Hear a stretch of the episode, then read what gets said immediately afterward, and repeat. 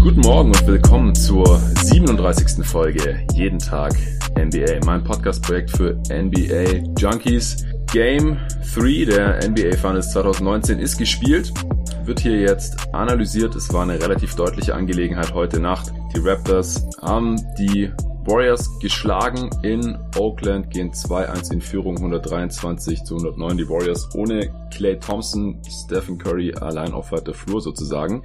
Ich habe mir heute wieder einen Gast dazu geholt, auch jemand, der schon ein paar Mal dabei war und ich freue mich auf Nicolas Gorni. Hi Nico. Hallo Jonathan. Ja, leider nicht so spannend jetzt dieses Spiel wie die ersten beiden. Die Raptors haben alle vier Viertel gewonnen. Trotzdem hatte ich zumindest fast das ganze Spiel über nicht den Eindruck, dass die Raptors so dominant waren, wie sie es hätten sein können vielleicht und dass die Warriors immer einigermaßen dran waren und mit einem kurzen Run vielleicht es doch noch ein bisschen knapper hätten gestalten können. Und wie ging es dir da? Genau dasselbe Gefühl hatte ich auch. Also von der, wenn man sich das Spiel angesehen hat, hatte man ja eigentlich das Gefühl, dass die ähm, Raptors sowohl nach Belieben scoren und das war auch nicht nur ein Gefühl, sondern es hat sich jetzt ja auch bestätigt, auch in den Zahlen, aber trotzdem ähm, sind die Raptors halt selten wirklich weit weggezogen. Ich glaube, die größte Führung, die sie mal hatten, waren 14 oder 15 Punkte. Ähm, jetzt, 17. 17, ja. okay. Jetzt abgesehen von der Garbage Time äh, zwischenzeitlich am Ende.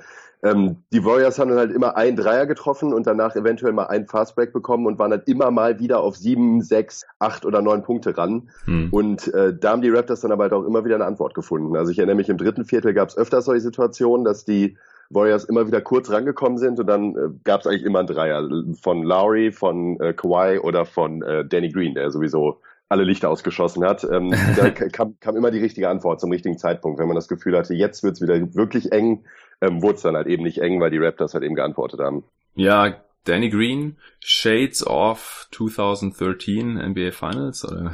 Ja, allerdings.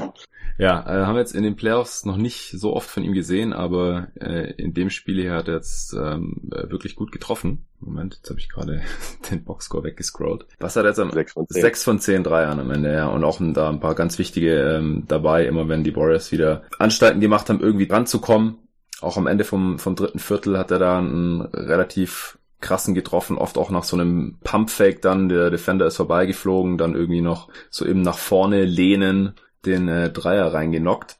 Am Ende 18 Punkte. Er war einer von sechs Raptors, die zweistellig gepunktet haben. Kawhi Leonard, Topscorer mit 30 Punkten. Lowry auch 23 dann und dann haben wir noch Siaka mit 18, Green wie gesagt auch 18, Gasol 17 und Van Vliet hat auch noch 11 äh, eingestreut. Bei den Warriors mit Abstand bester Mann natürlich Steph Curry, der hat 47 rausgeballert. Das erste Mal, dass er über 45 Punkte gemacht hat in einem Playoff-Spiel überhaupt. Das war mir so auch nicht bewusst, aber war anscheinend vorher noch nie nötig gewesen. Aber heute war er einfach der einzige wirklich kompetente Offensivspieler, zumindest was das Scoring angeht. Green hat noch 17 hinterhergeschoben hat mal zwei Dreier getroffen, die ersten drei dieser Finals auch getroffen und sonst nur noch Igodala zweistellig mit elf Punkten und ansonsten kam da leider wirklich wenig von den Warriors.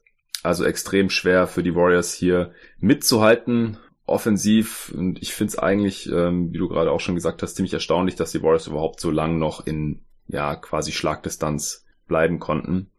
Nur konnten sie halt diesmal nicht so ein Run hinlegen wie in Spiel 2, wo diese 18 zu 0 Run kam. Arne hat mir gestern jetzt auch noch erzählt, dass er mitbekommen hat, das war so ein bisschen an mir vorbeigegangen anscheinend, ähm, dass das der größte zu 0 Run in den Finals aller Zeiten war. Hast du das auch mitbekommen, diese 18 nee, zu 0 Run? Tatsächlich, nee. Ja, ja finde ich überraschend, aber äh, kann natürlich sein. Und ist natürlich auch bezeichnend, dass gerade die Warriors diesen Rekord hinlegen. Ja, aber da hat jetzt einfach so ein Clay Thompson heute Nacht gefehlt. Oder halt ein Durant oder so, der da mal ein bisschen unterstützend noch ein paar, paar Punkte raushauen kann. Ähm, was äh, ist jetzt sonst noch ein großer Faktor gewesen, der dir aufgefallen ist in dem Spiel allgemein, bevor wir so ein bisschen in den Spielverlauf vielleicht noch einsteigen? Also grundsätzlich ist mir aufgefallen, womit ich gar nicht mal, also ich, ich hätte damit gerechnet, aber jetzt nicht in dieser extremen Form, dass äh, Clay Thompson offensiv vor allen Dingen unfassbar fehlen wird und dass dieses, diese Warriors Offense extreme Probleme haben wird, verlässliche Punkte zu generieren. Konnte man erwarten bei den ganzen Ausfällen. Allerdings hätte ich nicht gedacht, dass man defensiv so massiv einbricht. Also ich fand es gerade im Halfcourt ganz extrem. Da hatte ich, hatte man von Anfang an eigentlich das Gefühl, dass die Raptors machen können, was sie wollen. Mhm. Also da, da waren unzählige freie, freie Dreier dabei, da waren äh, Korbleger, ähm, die nicht verteidigt wurden, ohne Ende dabei. Gasol konnte sich einige Male problemlos zum, zum Korb durchtanken, Pick and Rolls wurden nicht verteidigt und so weiter und so fort.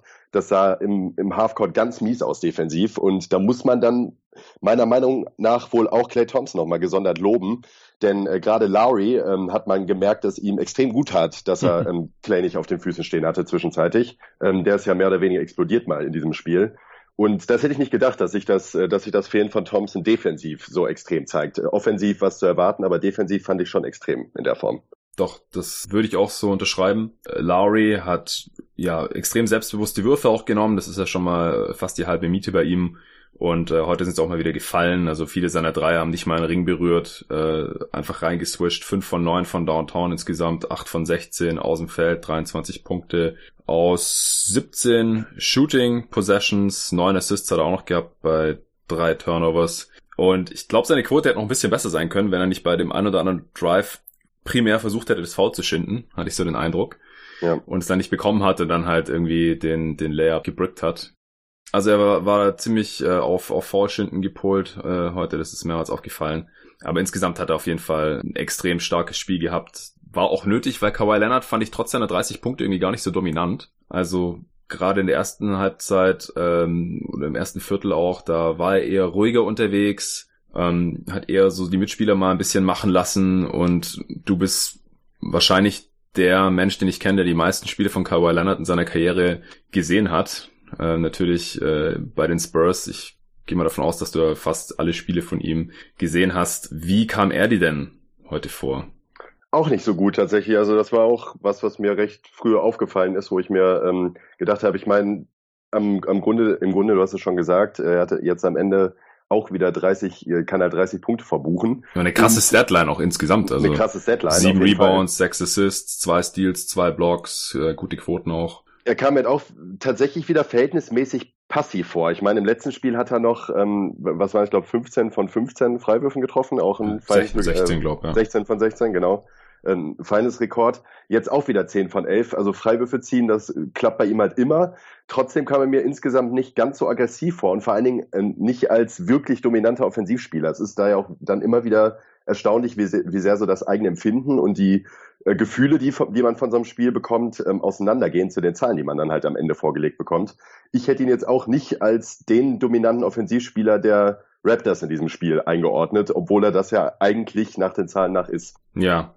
Kommt er dir fit vor? Nee, nicht so wirklich. Vor allen Dingen defensiv nicht. Mhm. Ihr, ihr hattet es auch schon im letzten Pod angesprochen, du mit äh, David warst, glaube ich, ja. ähm, zu, zu Spiel zwei dass äh, Kawhi ein ziemliches Totalausfallspiel hatte und auf Twitter ist es halt auch zwischendurch mal hochgekocht in der Richtung und nach meinen Erfahrungen, die ich mit ihm bei den Spurs zumindest gemacht habe, wirkt er defensiv einfach nicht fit. Das hat wenig zu tun mit, er trägt eine zu große eine zu große offensive Last, sondern wirkt tatsächlich einfach zwischenzeitlich einen Schritt zu langsam mhm. und so ganz ausgegoren wirken seine Bewegungsabläufe auch nicht. Also ich würde da unterstellen, dass irgendwas zumindest zieht bei ihm. Ja, Glaube ich auch. Auch offensiv, finde ich, ähm, merkt man das immer wieder. Also er kam mir oft heute in, in vielen Situationen, bei vielen Plays, wenn er den Ball in der Hand hat und sich Richtung Tone bewegt hat, auch gar nicht so gefährlich vor. Also die Warriors Defense hat ihn trotzdem extrem respektiert und ist da immer über ihm kollabiert auch, wodurch er dann ähm, halt wieder rauspassen konnte, den Ball rauskicken konnte und das hat dann oft auch gut funktioniert. Wie gesagt, auch sechs Assists wieder gehabt, zwar auch vier Turnovers, ähm, aber ich glaube, die Warriors hätten es sich heute fast erlauben können, ihn ja da gar nicht so viel Help zu schicken vielleicht. Also das ist jetzt relativ theoretische Natur, denn wie gesagt, die Zahlen sehen bei ihm gut aus, aber das war eher so ein Eindruck, den ich halt gewonnen hatte, also gerade in der ersten Halbzeit.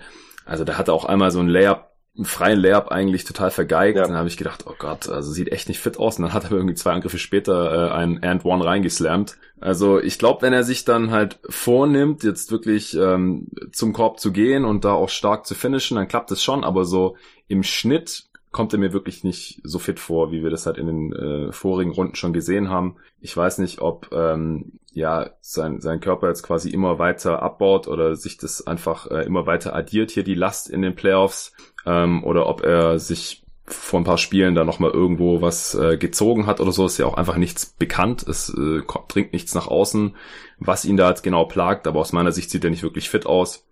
Äh, ist auf jeden Fall was, was man auch noch erwähnen muss, halt vor dem Hintergrund des Verletzungspechs der Warriors, das ja noch krasser ist jetzt aktuell. Also können ja froh sein, dass Iguodala spielt und dass Cousins wieder da ist, auch wenn der jetzt heute Nacht überhaupt nicht gut aussah. Und dass Thompson jetzt fehlt, das äh, war jetzt hier auf jeden Fall der entscheidende Faktor heute Nacht, denn ohne ihn scheint es wirklich schwer zu werden für die Warriors in dieser Serie. Also insgesamt war das hier einfach ein sehr deutlicher Sieg für die Raptors. Die Warriors haben nie wirklich geführt, einmal ganz kurz im ersten Viertel und dann nie wieder. Und klar, KD das äh, war von Anfang an klar, dass er die ersten Spiele fehlen wird. Ich bin gespannt, wann er mal zurückkommt. Ich glaube, für, für vier, Spiel 4 ist jetzt noch nicht ausgeschlossen, aber dafür müsste er dann morgen schon trainieren. Und ich glaube auch, es wäre sein erstes Training nach wie vor. Und da kann ich mir auch nicht vorstellen, dass sein Spiel 4 direkt ein großer positiver Faktor sein könnte, obwohl seine Präsenz natürlich schon helfen würde. Wenn man jetzt mal vergleicht mit den ganzen Spielern der Warriors, die jetzt Einsatzzeit bekommen haben, wieder Jerebko fast 10 Minuten, ähm, McKinney 18 Minuten, ich denke auch, dass sie ein bisschen mehr Small spielen könnten dann endlich und dass ein Bogut keine 22 Minuten mehr sehen würde und ein Bell keine 9 Minuten. Das, äh, also er wäre, äh, selbst wenn er kaum gerade ausgehen kann, wahrscheinlich schon ein Upgrade überall, diese Spiele.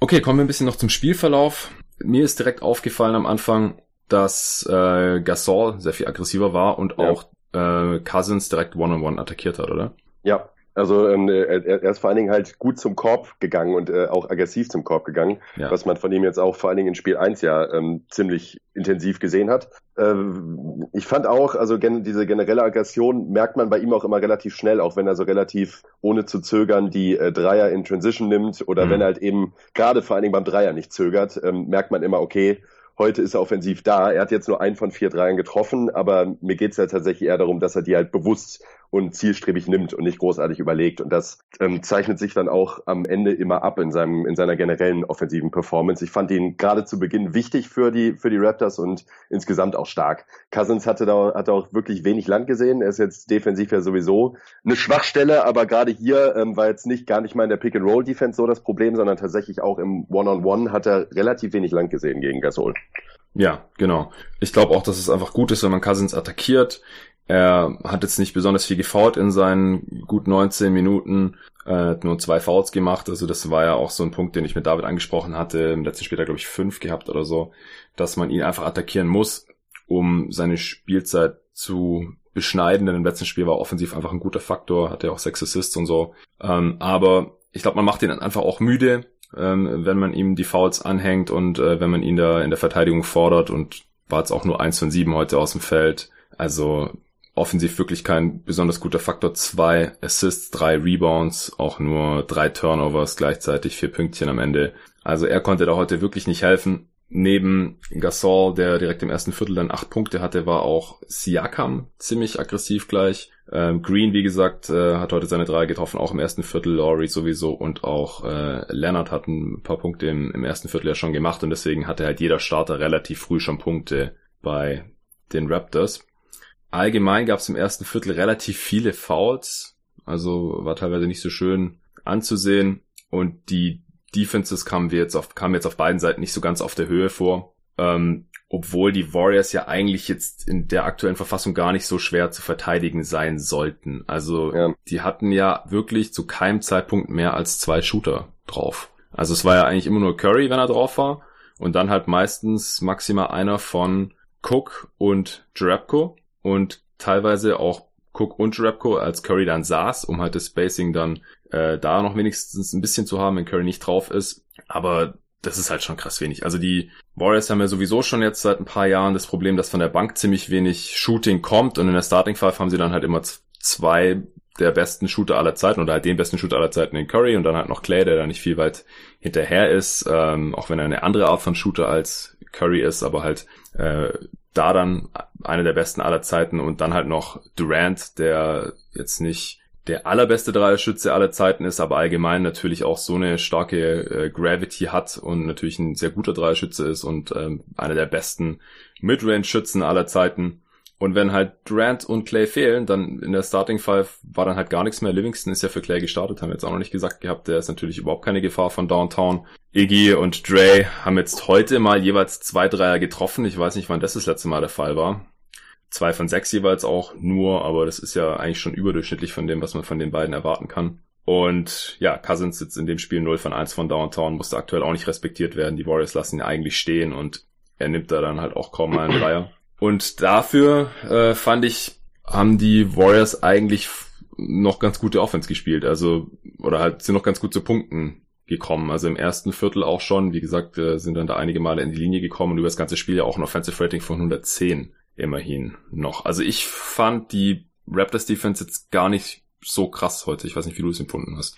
Nee, das, äh, dasselbe Gefühl hatte ich auch.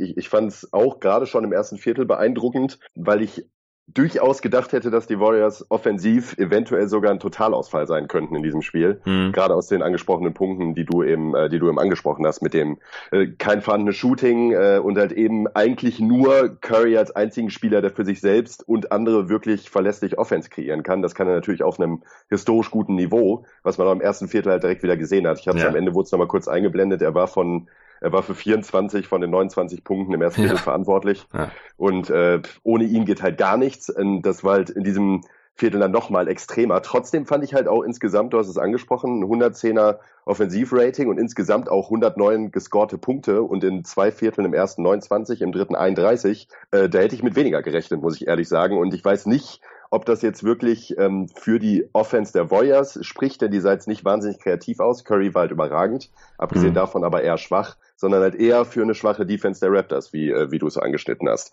Das würde ich auch unterschreiben. Ja, also ich finde dafür, dass sich eigentlich die gesamte Defense auf Curry konzentrieren konnte oder auch sollte, hat er noch den einen oder anderen zu einfachen Wurf bekommen. Gerade die Pick-and-Roll-Coverage, ähm, wenn Ibaka mit drauf hat, mir gar nicht gefallen. Ich verstehe nicht, wieso der, wenn der den Screen bekommt, also Steph Curry bekommt den Screen irgendwo äh, top of the key und Ibaka wartet halt so einen halben Schritt hinter der Dreierlinie ja, oder droppt, direkt ja. an der Dreierlinie. Also er, er hatcht halt nicht richtig. Ähm, also es war keine extreme Drop-Coverage, wie wir das von den Blazers gesehen haben mit Kanter, der dann irgendwo in der Freiwurflinie rumsteht oder sowas, also viel zu weit weg, aber halt trotzdem für einen Curry noch viel zu tief. Ja. Und er, Curry ist halt auch mindestens zweimal dann direkt hochgestiegen, hat einen Dreier reingenagelt, wo ich mich denke, wieso ist Ibaka nicht einfach einen Schritt oder zwei weiter vorne? Weil Curry ist der einzige der einzige Spiel, wo man jetzt den Wurf direkt wegnehmen muss und man muss keine Angst haben, dass dann da Richtung Zone irgendwas passiert und dann irgendwie am Ende Igodala oder McKinney einen freien Dreier hat, weil mit denen kann man dann leben. Aber mit einem offenen Curry-Dreier von einem Meter hinter der Linie würde ich jetzt nicht unbedingt gerne leben wollen. Vor allem nicht, wenn er halt offensichtlich ziemlich heiß ist. Er hat im ersten Viertel direkt drei von sieben Dreier geballert, 19 Punkte aus Werbe gemacht, waren 24 beteiligt, wie du gerade schon gesagt hast. Und insgesamt äh, hat er halt 47 Punkte aus 38 Shooting Possessions gemacht. Das ist äh, krass effizient für so ein hohes äh, Volumen. Sieben Assists noch beigesteuert bei nur drei Turnovers. Sechs von 14 von Downtown insgesamt.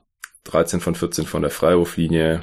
Acht Rebounds, auch noch zwei davon offensiv. Also auch da noch äh, positiv äh, Impact gehabt auf jeden Fall. Also Curry war, war ganz, ganz stark, aber er hätte auch noch ein bisschen besser verteidigt werden können, auch gegen Van Fleet, der, gegen den er ja bisher in den ersten zwei Spielen echt fast gar nichts gemacht hatte. Ähm, der konnte ihn ja auch nicht komplett einschränken. Ich habe mich auch gefragt, wieso Van Vliet zu spät kam erst im ersten Viertel. Also ich hätte, hatte, glaube ich, auch schon äh, nach Spiel 1 oder 2 gesagt, dass ich Van Vliets Minuten mehr an Currys Minuten anpassen würde. Mhm. Und die zweite Halbzeit ist Van Vliet dann ja sogar gestartet, was ich überraschend fand für Danny Green. Aber ich habe jetzt die Zahlen noch nirgends gesehen oder jetzt noch nicht selber checken können. Ähm, ich hatte nicht den Eindruck, dass das jetzt so viel gebracht hat jetzt ähm, heute Nacht mit Van Fleet gegen Curry. Nee, das äh, Gefühl hatte man, ich meine, ist äh, ist natürlich auch schwer nach so einem Spiel, nachdem Curry halt 47 Punkte macht, äh, da zu sagen, also ich, ich fand die generelle Defensivtaktik gegen, äh, gegen Curry auch unverständlich. Du hast die Pick-and-Roll-Coverage mit Ibaka schon angesprochen. Ähm, das ist mir dann tatsächlich auch irgendwie unverständlich. Ich hätte auch gerechnet, damit gerechnet, dass Nick Nurse eventuell nochmal das Box and One aus dem letzten Spiel nochmal aufs Feld bringt, zumindest phasenweise, um ja. es überhaupt nochmal zu testen. Genau. Also mal gucken, ob die, ob die Warriors sich jetzt was dagegen einfallen lassen haben. Ja, genau das kam halt nicht, was mich schon sehr verwundert hat. Und dass man sich nicht generell, man hat das Spiel gewonnen, klar, Aber äh, das hätte meiner Meinung nach auch einen Ticken leichter passieren können, dieser, äh, diesen Sieg, den man hier eingefahren hat. Ja. Äh, wenn man einfach Curry sich noch mehr auf Curry konzentriert hätte. Denn ganz im Ernst, auf wen aus diesem Warriors-Matchup, ähm, äh, aus diesem Line-Up soll man sich denn konzentrieren, wenn nicht auf Curry? Finde ich auch, vor allem wenn Curry ja nicht drauf ist äh, denn er kann ja auch logischerweise keine 48 Minuten spielen. Jetzt in dem Spiel 43 Minuten, also der war nicht mal fünf Minuten auf der Bank. Aber wenn er auf der Bank ist, also die Lineups dann, die, die waren halt schon vogelwild. Also Kerr hat auch keine andere Wahl natürlich, aber dann Cousins, Jarabko, Igodala, Livingston, Cook. Also das ist Finals eigentlich nicht würdig. Und dass die Raptors ähm, da dann nicht extrem wegziehen, das ähm, hat mich dann schon gewundert. Also auch da habe ich jetzt die äh, Zahlen nicht notiert oder noch nirgends gesehen, aber ich hatte halt nicht den Eindruck, dass die Warriors jetzt in den nicht äh, Curry-Minuten total zerstört wurden. Curry war auch on-court minus acht, was von den Startern der beste Wert ist, eindeutig. Die anderen sind so bei minus zehn, minus 14, minus 12. Also in den Non-Curry-Minuten haben die Warriors ja wahrscheinlich so vier, fünf, sechs Punkte verloren. Beziehungsweise, Moment, sie haben ja mit 14 verloren. Ja, genau. Also müssten sie quasi minus 6 sein in den Curry-Minuten. Ja gut, es ist mehr als ein Punkt pro Minute verloren. Das ist schon ziemlich übel. mhm. Ja, aber es sind halt auch üble Lineups. Also was, wenn Cousins dann die erste Option ist und der hat einen richtig miesen Tag und sonst äh, müssen halt gucken, wie irgendwie Livingston und Iguodala da irgendwas kreieren oder so. Das äh, ist schon eine ganz üble Situation für die Warriors aktuell. Ja, und deshalb genau an dieser Stelle dann auch kann man sich nur wiederholen. Umso beeindruckender, dass sie halt äh, zwischenzeitlich immer mal wieder rangekommen sind in diesem Spiel. Ja. Also es gab im, selbst im vierten Viertel ja nochmal eine, eine Situation, da waren die Warriors, ich meine, mit, mit neun hinten und da hat äh, Iguodala nochmal einen ganz freien Dreier oben an der Birne bekommen, den er halt, halt nicht getroffen hat, aber den sie halt auch wieder auf sechs verkürzen können. Und da waren es, glaube ich, sechs Minuten vor Schluss, dass die Raptors das überhaupt so weit haben kommen lassen, dass selbst im vierten Viertel es nochmal so eng werden konnte, äh, ist mir tatsächlich relativ unverständlich. Und verspricht jetzt halt, ähm, stimme ich jetzt auch nicht gerade wahnsinnig positiv für die nächsten Spiele, wenn die Warriors eventuell wieder ein bisschen fitter werden. Denn die mehr offensiv leisten können die Raptors kaum mehr als in diesem Spiel. Kawhi haben wir eben angesprochen, da könnte vielleicht noch ein bisschen mehr kommen, aber wir haben immerhin die meisten Dreier der Serie getroffen in diesem Spiel mit 17, haben generell ein äh, pervers gutes Offensivrating aufgelegt, was war das, 124? Mhm. 124er und haben halt offensiv äh, einfach ein sehr, sehr, sehr gutes Spiel gemacht. Und boah, wenn man sich da defensiv nicht gravierend steigert und bei den Warriors Clay eventuell doch noch zurückkommt und du hast eben angesprochen, Durant wird, glaube ich, jetzt diesen Morgen in den USA nochmal neu evaluiert. Da wird sich zeigen, ob er im nächsten Spiel spielen kann. Aber das kann enger werden, als es sein müsste, meiner Meinung nach, für die Raptors. Ja, also wenn heute die Würfe nicht so krass gefallen wären, äh, 17 von 38, 45 Prozent, ja. Auch überhaupt True Shooting von 67 Prozent über das ganze Spiel, das ist, ist einfach pervers. Oder ähm, bei NBA Viz, da äh, kann man auch schauen, was das True Shooting der, der Jump Shots ist und die langen Midrange Jumper war das True Shooting 88 Prozent der Raptors in dem Spiel. Also das ist dann einfach nur die Field Goal Percentage, ähm, beziehungsweise sind die Fouls auch noch mit drin. Ähm, weiß jetzt gerade nicht, ob bei ob es bei Midrange-Würfen so viele Fouls gab, aber 38 auf jeden Fall, äh, 88% True Shooting aus der Midrange und 67 True Shooting von Downtown. Also das heißt einfach übersetzt bei den Jumpern haben die Raptors richtig viele Punkte rausgeholt, auch 20 von 21 von der Freiwurflinie und die Warriors hat nur 12 von 36 von Downtown und davon hat halt die Hälfte Curry getroffen. 25 von, der, von 30 von der Frauenlinie ist jetzt natürlich auch nicht schlecht. Aber insgesamt ist äh, da schon re relativ viel gefallen für die Raptors und es war halt auch wirklich nötig. Teilweise hat auch Notwürfe. Ich habe von Danny Green vorhin schon was angesprochen. Dann ähm, Van Vliet hat im, im vierten Viertel auch wieder so einen krassen Buzzer-Beating-Dreier getroffen. Das war dann so endgültig der Dagger. Da waren sie dann 13 Punkte vorne, wieder anderthalb Minuten vor Schluss. Ähm, also auch im vierten Viertel, dass die Raptors da so lang gebraucht haben, bis man dann wirklich mal sagen konnte, okay, jetzt haben sie es dann wahrscheinlich gewonnen. Sie waren die ganze Zeit vorne, so zwischen 10, 14 Punkten. Ähm, aber ja, ich meine, zwei, drei Dreier von Curry und dann ist es halt wieder ein enges Spiel, hatte ich halt immer so im Hinterkopf. Und ja, ich fand es im Endeffekt dann halt auch nicht so überzeugend. Auch im zweiten Viertel hatten sie mal einen Stretch, die Raptors, wo sie viereinhalb Minuten einfach keine Punkte gemacht haben. Da waren sie einfach ziemlich ideenlos im Halbfeld, haben sich so ein bisschen auf ihrer Führung, glaube ich, ausgeruht, oder halt einfach auf dem, auf der Tatsache, dass sie das stärker besetzte Team waren, vielleicht jetzt in, ja. in dem Spiel. Und das hat jetzt letzt, letztendlich auch geklappt, aber ja, so zu 100 Prozent ähm, überzeugt haben mich die Raptors jetzt auch nicht, dass sie auch, wenn jetzt Spiel 4 wieder eine selbe Besetzung stattfindet, sie auf jeden Fall wieder gewinnen würden. Also da muss es, da braucht es dann wieder nur ein schlechtes Shooting Game wie in Spiel 2 und dann haben wir echt ein knappes Spiel und das halt, obwohl die Warriors so stark dezimiert sind gerade, weil die Defense gegen Curry hätte besser sein können, aber ich meine, wir haben es ja gesehen, wenn er wirklich mal so eine hohe Usage haben muss und so viele Würfe äh, nehmen muss und so viel so eine Last trägt, auch in der Offense, das äh, kann er ja dann halt offensichtlich auch. Ja, ich, ich habe grundsätzlich also wirklich nicht verstanden, wir haben es eben einmal kurz angeschnitten, ähm, dass halt nicht wenigstens mal ein paar Varianten gegen Curry probiert wurden. Sei es halt eben das Box and One aus dem letzten Spiel oder ihn mal zu trappen nach dem äh, nach, nach, nach einem Pick and Roll einfach aggressiver draufzugehen, zu mhm. doppeln von mir aus. Mhm. Und wenn man sich dann zwei, drei Körbe in Folge fängt, dann äh, kann man immer noch umstrukturieren. Aber bei diesem Line-Up, dass die Warriors halt größtenteils da nur aufs Feld stellen können, dann fehlt halt ein Clay, der, der sowas bestrafen kann oder Durant, der sowas bestrafen kann. Und deshalb hätte ich das eigentlich für eine valide Taktik gehalten, einfach mal zu gucken, was passiert, wenn man Curry einfach komplett rausnimmt, indem man ihn halt sofort eist oder halt eben trappt nach einem Pick and Roll. Ja, genau. Deswegen zur Halbzeit die Raptors auch nur mit 60 zu 52 vorne im dritten Viertel, ähm, dann ging es eigentlich wieder gerade so weiter. Also wie gesagt, das hat sich wirklich das ganze Spiel gezogen, dass die ähm, Raptors immer so mit 10, 15 vorne waren und dann ähm, die Warriors wieder ein bisschen rangekommen sind, aber halt nie äh, das Spiel wieder ausgleichen konnten. Auch einmal hat Igodala seinen Schuh verloren. Da bekomme ich ja sowieso immer die Krise, wenn NBA-Spieler einfach so ihren Schuh verlieren, obwohl der eigentlich gebunden und fest am, am Fuß sein sollte. Ähm, aber dann haben sie halt Iguodala auch nicht mal attackiert, ja. Der hat Kawhi Leonard verteidigt und Kawhi Leonard hat nicht den Defender, der nur einen Schuh anhat, attackiert, sondern im Endeffekt hat dann Van Vliet so einen relativ wilden Pull-up Midrange-Jumper genommen, den auch getroffen. Aber das ist eigentlich auch eine, eine schlechte Entscheidung in, in der Situation. Auch im dritten Viertel irgendwann äh, wurde immer noch eingeblendet, Curry hatte 34 Punkte und der Rest des Teams 37. Also das äh, war einfach so in diesem Spiel. Ähm, und ja, dann kam diese Szene oder dieser Abschnitt, wo Greens diese zwei Dreier innerhalb von kurzer Zeit getroffen hat und die äh, Raptors Führung bei 14 Punkten waren, was halt die höchste Führung zu dem Zeitpunkt im Spiel überhaupt war.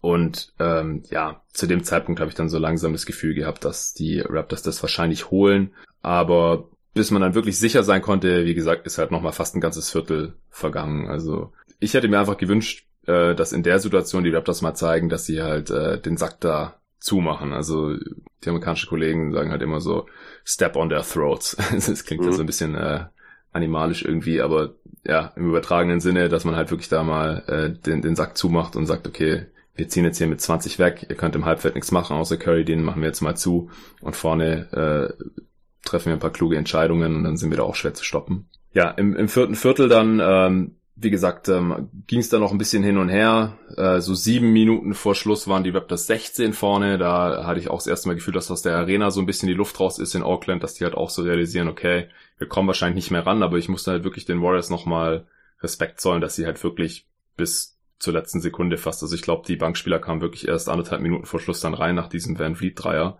ähm, halt echt noch versucht haben, hier das Spiel irgendwie nochmal knapp zu machen. Aber ja, da hat dann einfach was gefehlt bei den Warriors. Das haben wir jetzt, glaube ich, auch oft genug gesagt. Hast du jetzt noch irgendwelche abschließenden Kommentare, Gedanken, irgendwas, äh, irgendeine Idee vielleicht auch noch für Spiel 4? Wobei ich es in der Serie halt echt schwierig finde, auch ja. irgendwas zu sagen, weil man nie so genau weiß, wer spielt jetzt überhaupt, wer ist in welcher Form. Ja, und ähm, ja, es ist ein bisschen eine komische Serie. Ja, genau das Gefühl habe ich auch insgesamt. Es ist wahnsinnig schwer vorauszusagen, was wohl passieren wird. Ähm, ich hätte bei dem letzten Spiel eigentlich damit gerechnet, äh, gerade gerade in vielen langen Phasen in der ersten Halbzeit, dass die Raptors das auf jeden Fall gewinnen. So hat sich das Spiel zumindest äh, angefühlt. Spiel zwei, jetzt Spiel drei ging es auch immer wieder auf und ab und man hätte gedacht, dass eigentlich die Raptors hier ganz klar den Sack zumachen müssen. Haben ja am Ende auch gewonnen. Trotzdem war es halt knapper zwischenzeitlich, als ich vermutet hätte. Und du hast es halt angesprochen, was halt der Hauptfaktor ist, sind halt die ganzen Verletzungen durch die man halt eigentlich nie wirklich sicher sagen kann, so und so könnte sich das nächste Spiel entwickeln. Ich finde es da wahnsinnig schwer, irgendwas zu prognostizieren.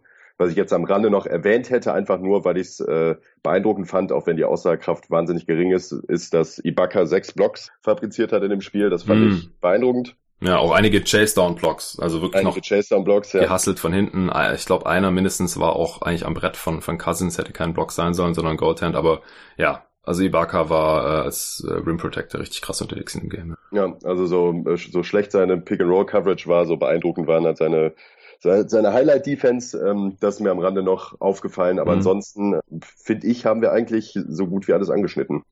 Ja, der Vollständigkeit halber vielleicht noch Rebounding Battle. Also das ist auch so eine Sache, ich, äh, wo ich nicht so genau sagen kann, woher das jetzt kommt. Im letzten Spiel hatten die Raptors ja 23 zu 0 Second Chance Points. Ja. Und in dem Spiel hier jetzt äh, war es auf einmal quasi ausgeglichen. Da hatten die Raptors 12 und die Warriors dafür 23. Ähm, Rebounding insgesamt ging aber nur knapp an die Warriors. Die haben äh, 50,5% aller möglichen Rebounds eingesammelt und die Raptors demnach 49,5. Turnovers war auch sehr ausgeglichen, beide Teams genau 14. Also da konnte kein Team jetzt ähm, wirklich äh, irgendwelche Vorteile draus ziehen. Fouls auch sehr ausgeglichen, 21 zu 22. Teilweise waren es auch ein bisschen komische Calls, ähm, teilweise auch so ein bisschen ja Tiki-Tack-Fouls und dann wurde wieder relativ viel laufen gelassen. Äh, aber insgesamt wurde hier dadurch keins der beiden Teams bevorzugt, finde ich. Auch wenn die Halle sehr viel geboot hat bei einigen Pfiffen und so. Also es war jetzt halt nicht gerade so, dass die Warriors hier irgendwelche Heimpfiffe bekommen haben, aber das war jetzt wirklich nicht der Faktor in dem Spiel aus meiner Sicht. Nee. Also insgesamt keine guten Refs, aber ähm, insgesamt auch eher ausgeglichen, würde ich sagen. Ja. Was war denn dein Tipp eigentlich vor der Serie? Mein Tipp vor der Serie waren Warriors in sechs. Hm, okay. Ja klar, also ist noch möglich. Ist noch möglich. Ich muss auch mittlerweile sagen, dass mit Clay ich auch eher die Warriors also noch favorisiert gesehen hätte hier jetzt dadurch, dass Clay jetzt nicht gespielt hat, dass man immer noch nicht weiß, wann und wie Durant zurückkommt, dass man jetzt nicht genau weiß, wann und wie Clay zurückkommt, auch wenn ich davon ausgehe, dass er im nächsten Spiel spielt, hat es zumindest so geklungen irgendwie und er hat auch schon wieder trainiert. Ähm, sehe ich die Raptors mittlerweile auch hier ähm, favorisiert. Also sehe ich sie weiterhin favorisiert. Ich habe ja auch auf Raptors in sieben getippt, also sehr, sehr knapp. Raptors äh, mit leichten Vorteilen gesehen und ja, dadurch, dass sie jetzt spielt drei hier gewinnen konnten, dass sie wieder 2-1 führen, sich den Heimvorteil wieder zurückgeholt haben und eben aufgrund der Verletzungssituation äh, sehe ich sie auch weiterhin favorisiert. Aber es ist wirklich ziemlich schwer zu sagen. Wir hatten zwei sehr knappe Spiele, wo jedes Team eins gewonnen hat und jetzt hat der Favorit gewonnen, allerdings nicht besonders überzeugend. Deswegen kann in Spiel 4 aus meiner Sicht ja alles Mögliche passieren. Ich denke, selbst mit Clay würde ich die Raptors noch leicht favorisieren, glaube ich. Denn ich kann mir nicht vorstellen, dass er bei 100% ist und wenn Durant kommt, zurückkommt, glaube ich auch nicht, dass er bei 100% ist. Aber wenn beide zurückkommen, dann ähm, ja, hat die Raptors Defense zumindest mal im Halbfeld noch ein bisschen mehr zu tun, weil offen stehen lassen kann man sie halt auch selbst dann nicht, wenn sie wirklich nur rumpeln können oder so. Ja. Das, ja. Okay, dann würde ich sagen, hätten wir es schon für heute. Das war unsere Analyse zu Spiel 3 der Finals. Vielen Dank dir, Nico. Gerne. Hab mich gefreut, dass du mal wieder dabei warst hier. Morgen geht's dann weiter mit meinem Draft Talk mit Tobias Berger, den ich schon gestern aufgenommen hatte und ähm, nee Quatsch vorgestern und äh, nee Quatsch, äh, ich komme völlig mit den Tagen. Also heute ist Donnerstagmorgen, am Dienstagabend habe ich mit Tobi den Draft Talk aufgenommen und das ist so lang geworden, dass es insgesamt drei Parts werden und Teil 1 kam gestern Morgen, am Mittwochmorgen raus, Folge 36. Da haben wir unsere Big Boards zu den Playmakers verglichen und damit geht's morgen, am Freitagmorgen, kommt dann Folge 38 raus. Da geht's weiter mit unseren Big Boards zu den Big Men. Und dann haben wir noch so viel über Zion Williamson gesprochen am Ende, dass äh, ich das auch noch mal in einem separaten Part herausbringe. Und der kommt dann irgendwann später raus, denn Spiel 4 ist ja schon Freitag auf Samstag, das heißt, da kommt die Analyse dann auf jeden Fall am Samstagmorgen. Und es ist immer noch geplant, dass ich dann heute Abend kommt der Arne Brandt mal wieder zu mir vom NBA Tauchgang. Und dann wollen wir jetzt erstes Mal hier noch unseren Fragenpot zu den Playoffs und die großen Fragen der Playoffs bezüglich der Teams, die schon ausgeschieden sind und der Spieler, die schon ausgeschieden sind, natürlich mit diesen Teams hier machen. Das heißt, wenn ihr den Pod jetzt hier hört, vor Donnerstagabend und ihr da noch brennende Fragen habt, dann könnt ihr die gerne noch per Twitter mir zukommen lassen. Und da noch ein Hinweis, wenn euch diese Draft-Geschichte interessiert und ihr da auch schon ein bisschen im Scouting drin seid oder schon eine Vorstellung davon habt, äh, wo ihr die Spieler seht und welche Teams vielleicht auf welche Spieler gehen sollten. Wir haben auf gotoguys.de im Forum aktuell so ein User Mock Draft, das haben wir letztes Jahr schon gemacht. Jedes NBA-Team, das einen First-Round-Pick hat, wurde übernommen von einem User und dann picken wir da quasi einmal durch. Das hat jetzt gestern schon angefangen, die ersten beiden Picks sind schon gemacht worden. Natürlich haben die Pelicans Zion Williamson genommen und die Grizzlies haben Ja Morant genommen, aber wir haben noch außerhalb der Lottery einige freie Teams, also schaut gerne bei uns im Diskussionsforum auf gotoguys.de vorbei und ihr könnt euch da einfach kurz anmelden, einen Account erstellen und dann könnt ihr sagen, hey, ich hätte gerne noch dieses Team, das noch frei ist und würde gerne für die picken, wenn die dran sind. Macht riesig Spaß, ich bin auch dabei. Ich habe natürlich die Phoenix Suns, die an 6 picken dürfen. Und es gibt, wie gesagt, noch einige freie Teams und es wäre cool, wenn wir dafür noch GMs finden würden, die dann für diese picken. Also macht das gerne, würde mich freuen, wenn das klappt. Und letztes Jahr haben wir da alle Teams voll bekommen und es war auch wirklich cool. Ich habe da vor ein paar Monaten mir das nochmal ein bisschen durchgelesen, so was die Leute sich dabei gedacht haben, was man so für Vorstellungen hatte, wie die Spieler sich entwickeln, wie die in der NBA funktionieren und dann äh, zu dem Zeitpunkt war ja die ganze NBA-Saison schon gespielt und das war dann eben interessant zu vergleichen. Das wollte ich noch losgeworden sein. Ansonsten freue ich mich weiterhin, wenn ihr hier Promo für mich macht, anderen Leuten von diesem Podcast erzählt oder mir eine Rezension schreibt auf Apple Podcasts bzw. iTunes. Vielen Dank dafür und bis zum nächsten Mal. Thank you.